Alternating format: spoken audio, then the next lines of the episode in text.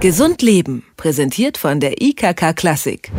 Der Fall Helen Keller ist sehr bekannt. Die Frau, deren Bild auf amerikanische 25-Cent-Münzen geprägt ist, hat mit zwei Jahren ihr Gehör nach einer Krankheit verloren.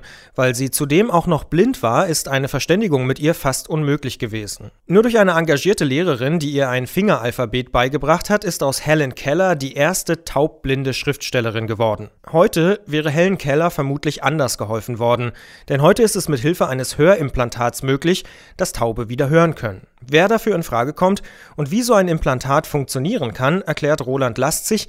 Er ist Generalsekretär der Deutschen Gesellschaft für Hals-, Nasen- und Ohrenheilkunde und leitet die HNO-Abteilung an der Universitätsklinik in Freiburg. Ich sage schönen guten Tag, Herr Lastzig. Schönen guten Tag, Herr Bollert.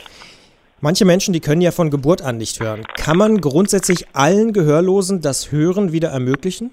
Ja, natürlich immer Einschränkungen, aber im Prinzip fast allen. Äh, alle diejenigen, äh, die taub geboren sind und ein Innenohr haben und einen funktionierenden Hörnerv haben, können mit einem derartigen Implantat, auch Cochlea-Implantat genannt, versorgt werden. Wie funktioniert denn das Implantat? Es wird eine kleine Elektrode in das Innenohr eingelegt. Das passiert über eine Operation, die durch das Mittelohr geht. Dann wird eine kleine Öffnung in das Innenohr gefräst und dann wird dort ein Draht von etwa 25 Millimeter Länge in die Schnecke, in die Hörschnecke eingelegt. Dort sind bis maximal 22 Elektroden drauf und der Patient trägt dann draußen äh, am Ohr eine Art Hörgerät und dieses Hörgerät nimmt das Signal, also die Sprache auf, zerhackt das elektronisch bis zu 15.000 Mal pro Sekunde und sendet es dann durch die intakte Haut auf das Innenohrimplantat, das hinter dem Ohr unter der Haut liegt. Dort wird es dekodiert und äh, die Energie wird von außen zugeführt, ist also keine Batterie drin. Dann wird das auf die entsprechenden Elektroden, äh, die nach einem bestimmten Programm ausgewählt äh, werden, übertragen und damit kann der Patient hören. Funktioniert also so ähnlich wie ein Radio, es gibt einen Sender und einen Empfänger. So ist es.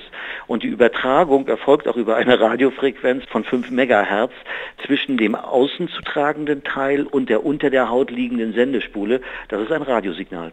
Können denn auch alle Hörgeschädigten, die solch ein Implantat dann bekommen, auch vielleicht später sprechen lernen? Ja, das ist ja genau das, äh, was wir beabsichtigen. Also Helen Keller, damals zwei Jahre alt, wenn die ein solches Implantat bekommen hätte, dann hätte sie vermutlich nahezu störungsfrei sprechen können.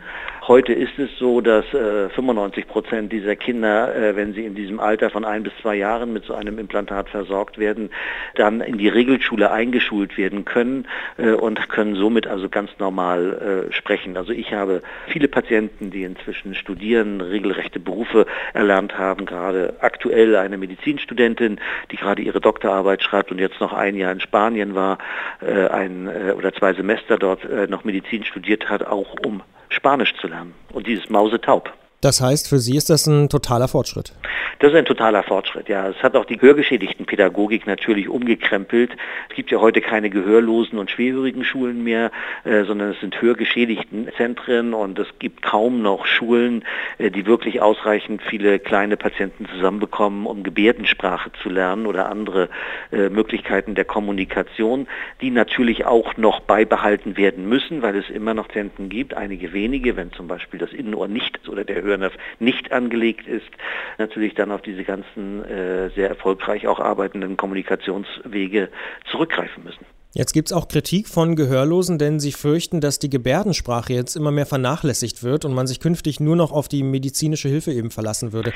Was sagen Sie dazu, zu dieser Kritik? Äh, diese Kritik ist sicherlich richtig, aber ich weiß nicht, ob es jetzt wirklich als eine Kritik zu verstehen ist, äh, von Seiten der Gehörlosen sicherlich, aber ich will jetzt kein Öl ins Feuer gießen. Aber viele gehörlose Eltern, äh, die auch gehörlose Kinder haben, bringen inzwischen ihre Kinder zur Implantation, weil sie einfach besser kommunizieren können. Sicherlich wird wird es eine Abnahme in der Gehörlosensprache geben und die Zeichensprache oder auch die deutsche Gebärdensprache sind schon wertvolle Hilfsmittel und wir haben auch überhaupt nichts dagegen, wenn die Patienten äh, beide Sprachen nutzen. Wir müssen nur eine Implantation anbieten, weil sie eben nur in den ersten zwei, drei Lebensjahren durchgeführt werden kann. Bei Taubgeborenen später geht das nicht mehr. Heute ist es medizinisch möglich, dass Taube wieder hören können mit Hilfe eines Hörimplantats. Wir haben darüber gesprochen mit Roland Lastzig. Er ist Professor für Hals-, Nasen- und Ohrenheilkunde und ich bedanke mich sehr für das Gespräch. Ihnen auch. Herzlichen Dank. Gesund Leben, präsentiert von der IKK Klassik, gibt es auch zum Nachhören als Podcast.